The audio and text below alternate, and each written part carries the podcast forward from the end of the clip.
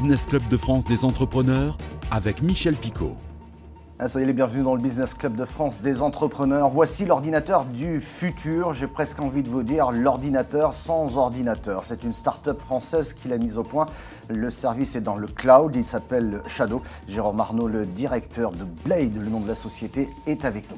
Éco-région, nous irons à Troyes où une PME euh, change la vie des entreprises grâce aux algorithmes. Nous irons également à Toulouse avec Yes Student, le bon plan voyage pour les jeunes.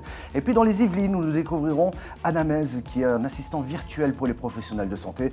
Enfin, le rendez-vous du médiateur, euh, un cas concret aujourd'hui de médiation, confiance retrouvée entre une abbaye et son fournisseur de chambres froides. Soyez les bienvenus. Jérôme Arnaud, bonjour. Bonjour. Bonjour Pierre Bonjour Michel Picot. Est-ce que je m'avance quand je dis ça? C'est un peu facile, mais pour ça, je voudrais que vous me décriviez un petit peu ce qu'est Blade. Blade, c'est le nom Shadow. Shadow, c'est le, nom, commercial à retenir. le nom du produit. En quoi ça consiste? Qu'est-ce que c'est? En fait, on permet à tous ceux qui ont besoin d'un ordinateur puissant, et notamment les, joueurs de jeux vidéo, d'avoir accès à cette puissance en s'abonnant simplement. Donc, en s'abonnant à un service qui va vous donner accès à une puissance informatique qui est dans le cloud, dans nos serveurs. Et en fait, on peut y accéder de différentes manières, soit en ayant un PC peu puissant, soit en ayant un boîtier de chez nous qui vous permet de décoder, de le connecter à un écran avec un clavier et une souris, soit encore de le faire à partir d'un smartphone euh, qui devient à ce moment-là très, très puissant. Vous êtes en train de me dire qu'un simple clavier, une souris et votre boîtier, et je peux avoir mon propre ordinateur Il y a un ordinateur très puissant qui vous permet de jouer à tous les derniers jeux avec une donc, capacité graphique très puissante. C'est pour jouer effectivement, mais je pourrais aussi imaginer faire éditer des vidéos, faire des choses qui requièrent beaucoup de puissance, là où votre ordinateur va mettre énormément de temps à le faire. Ouais, pas, on, peut parler de PC du futur? On peut parler de, la, de PC comme un service, et donc c'est le futur du PC en effet. Il se vend quand même euh, beaucoup de PC encore aujourd'hui, 250 millions par an de, hardware. Mmh. Et il y a une vraie problématique avec ça, en ce sorte que ce sont beaucoup de composants électroniques qui sont alimentés avec euh, jusqu'à 600 watts pour les, PC de, joueurs ou les PC puissants, qui sont là et qui dorment la grande partie de la journée. Avec nos serveurs, on mutualise l'ensemble de ces composants pour un ensemble d'utilisateurs, ce qui fait qu'on utilise moins de composants euh, globalement pour la planète. Il faut quand même dire euh, que, bah, ça c'est la question, on a dû vous la poser, tiens. Si j'ai pas Internet et pas de connexion, j'ai pas de PC. Dans ce cas-là, c'est vrai qu'il faut une connexion. Je pense que le monde dans lequel nous allons et dans lequel nous sommes déjà aujourd'hui est un monde plutôt connecté. La 5G va le rendre encore plus connecté avec des connexions encore plus pratiques et plus puissantes. Euh, donc je pense que ça, on aura ça derrière nous. Mais c'est une, évolution de société sur beaucoup, beaucoup de domaines euh, où on commence à, louer, à, souscrire à des abonnements plutôt que de posséder. Et je mm. pense que le PC va, suivre cette voie dans, très très peu de temps. Et moins gourmand en énergie parce que Moins gourmand en énergie, plus moins gourmand en euh, composants et, et, en ayant la bonne puissance alors que ça ne sert à pas grand-chose de l'avoir tout le temps. Alors, vous parliez tout à l'heure du, du, On appelle ça le cloud gaming, c'est-à-dire les jeux en ligne, hein, c'est ça pour, Alors voilà, alors, le jeu vidéo a beaucoup évolué. Hein, aujourd'hui, euh, il faut se rendre compte que c'est le, marché du jeu vidéo est plus important que celui du cinéma et de la musique confondus. Donc vous avez euh, énormément de gens qui, jouent et qui dépensent euh, pour jouer aux jeux vidéo. Si je prends au mois de novembre, nous avions la, finale donc de, League of Legends à Paris. Il y a eu 100 millions de personnes qui ont regardé des gens jouer. Donc c'est vous dire l'attrait de, de, ce marché. Et donc le cloud gaming, euh, les jeux sortent, c'est un peu maintenant comme un peu l'industrie du cinéma, sortent avec des, jeux de plus en plus puissants, de plus en plus euh, réalistes, qui vont donc euh, demander beaucoup de puissance graphique dans les ordinateurs. Et les nouveaux jeux qui sortent, il y a environ 1% des PC du marché qui sont capables de, jouer avec de, de bonne manière. Et donc, il vous faut beaucoup de puissance. Votre PC est obsolète très rapidement. Avec notre service, vous avez en permanence la meilleure qualité, la meilleure puissance graphique pour jouer avec ces jeux mm, mm, qui, mm. à chaque fois, sont de, plus en plus euh, demandants de puissance. Je comprends. Euh, euh, j'ai un chiffre 2,5 milliards de dollars. C'est ce que représenterait ce marché en 2023. Autrement dit, demain. Des grands s'y installent. regarde ça de très près. On va citer Google, mais il y en a beaucoup d'autres. Comment est-ce que vous vous distinguez, vous, finalement? Alors déjà, on est. Vous êtes français, on va le rappeler. Hein, on est français, on est, on est, une entreprise française euh, basée à Paris et nous avons beaucoup euh, d'intérêt à ce que les grands de ce monde euh, évangélisent le marché sur le fait que le jeu ne soit plus un jeu qu'on a chez soi dans sa console sur son PC, mais que ce soit un jeu que l'on joue à travers le cloud. Et donc ce, ce, cloud gaming doit être évangélisé par des sociétés avec des, des grands moyens marketing. Et une fois que euh, ce, standard va être établi, et, il nous aide à le faire, nous, notre différenciation, elle est très importante parce qu'on offre un PC. L'ensemble des acteurs que vous venez de citer sont des acteurs qui offrent en fait l'équivalent de la console de jeu, c'est-à-dire euh, un, non plus un boîtier, mais je, permets, je peux jouer avec le cloud à un catalogue de jeux prédéterminé. Et euh, une partie gratuite, une partie payante, mais c'est comme vous vous rappelez, les, enfin, je ne vais pas citer de marque, mais il y a des consoles typiques, vous aviez un certain nombre de jeux. Et vous êtes limité à cet environnement.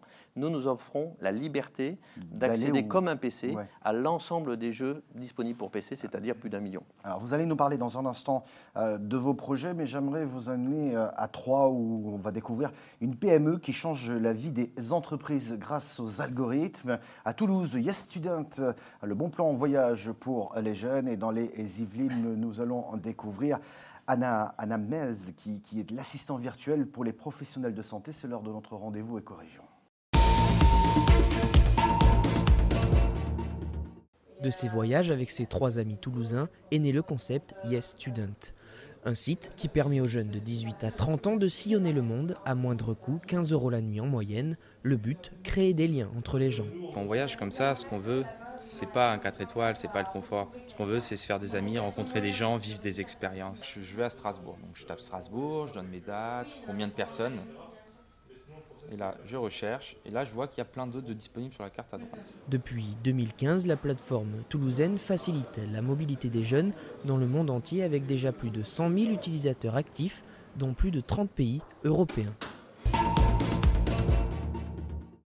Depuis mars 2016, grâce à ce logiciel, le chef du pôle urgence de l'hôpital de Troyes anticipe le flux de patients et la disponibilité des lits pour le lendemain et la semaine à venir. Ça me paraît magique. Dans toute ma carrière de médecin urgentiste, on m'a toujours dit qu'effectivement les flux d'entrée des patients aux urgences étaient totalement aléatoires.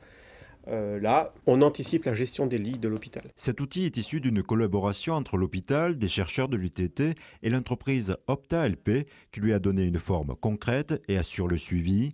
Les prédictions sont basées sur l'enregistrement des entrées aux urgences. Anamnèse, l'assistant virtuel des professionnels de santé se développe et cherche en visibilité dans le milieu médical et dans de potentiels investisseurs. Un avenir prometteur pour Anamnèse qui a pour vocation d'améliorer la santé de la population et de s'implanter prochainement à l'étranger. On va être capable de, de réduire les inégalités euh, que chacun peut avoir vis-à-vis de la santé. Je pense qu'on a un très bon catalyseur pour développer la téléconsultation. Des innovations dans le domaine de la santé qui vont peut-être révolutionner la vie des médecins, infirmiers et patients. On parlait tout à l'heure de euh, cet ordinateur, on va dire, dans le cloud avec vous, euh, Jérôme Arnaud. On a parlé de jeux, mais on pourrait très bien parler de solutions, je dirais, purement professionnelles, c'est-à-dire avoir accès à son ordinateur n'importe où, de n'importe où, n'importe quand. Et voilà, exactement, et avec euh, n'importe quel euh, device, comme l'on dit.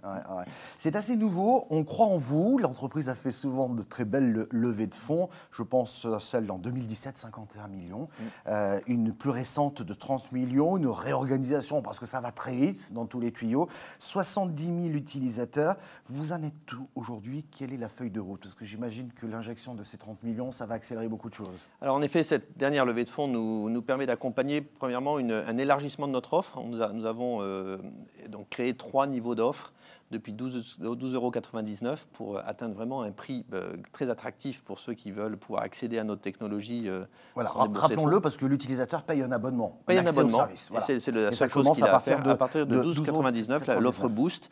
Et ensuite, vous avez des offres Ultra et Infinite. Et Infinite, c'est l'offre vraiment de, du, du, NEC plus Ultra, de ce que vous pouvez avoir dans le monde de la, du PC graphique.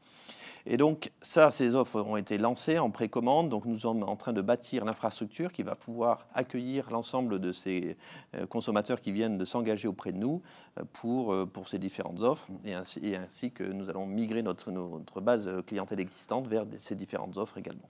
Est-ce que les Français sont prêts à lâcher leur PC et oui, alors bien sûr, alors déjà un PC de gamer peut être un PC additionnel pour les gens qui jouent donc ces jeux vidéo, ça peut être un second PC qui est remplacé par, par la situation dans le cloud.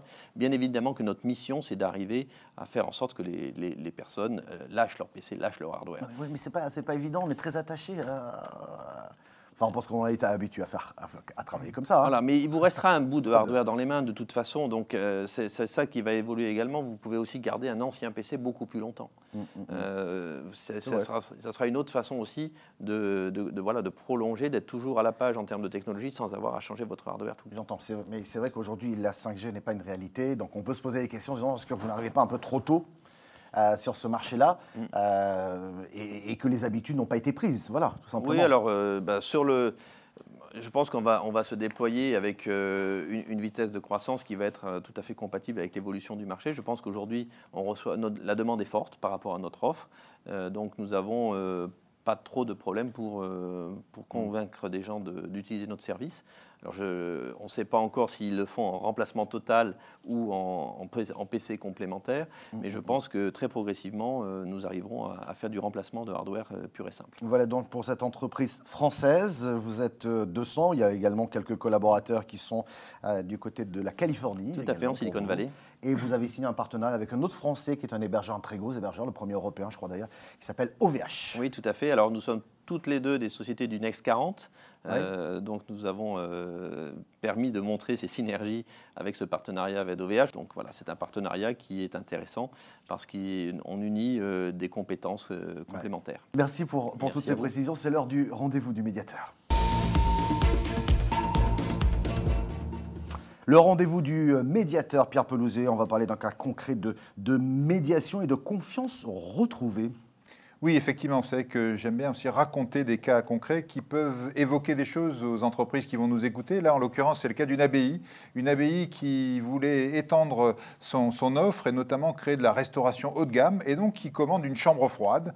Donc la chambre froide est installée, c'est du beau matériel et puis quelques jours après, la chambre froide s'arrête, se, coupe complètement. Le, directeur de l'abbaye, évidemment, n'est pas content. Il décide de ne pas payer la facture de la chambre froide. Le fournisseur dit, mais attendez, je vous ai installé quelque chose, euh, c'est censé marcher, etc. On part dans des disputes, évidemment, euh, où les deux parties ne veulent pas s'écouter, ne veulent pas s'entendre. Au final, ils décident de saisir le médiateur. On arrive et on commence à les faire se parler, se comprendre on se rend compte quand même que dans le cahier des charges initial, on n'avait pas tout prévu. Les conditions d'une chambre froide dans une abbaye, c'est pas les mêmes que dans un restaurant classique. Et donc petit à petit, on bâtit une solution, on essaie de s'adapter. On a rajouté des contrôles automatiques, on a rajouté un peu d'informatisation autour de tout mmh. ça pour améliorer le service. Et au final, les deux parties se sont serrées la main, ont trouvé une solution. La bonne nouvelle, c'est que l'abbaye maintenant fournit un très beau service de restauration. L'entreprise a été payée et donc voilà, on est sorti par le haut d'une belle situation. C'était la médiation que je voulais raconter aujourd'hui. Voilà pour la confiance retrouvée. Merci Pierre Pelouzet, merci beaucoup Jérôme Arnaud également de nous avoir rendu euh, visite. Vous pouvez revoir cette émission euh, en replay vidéo sur le site de votre chaîne, sur le site de l'émission.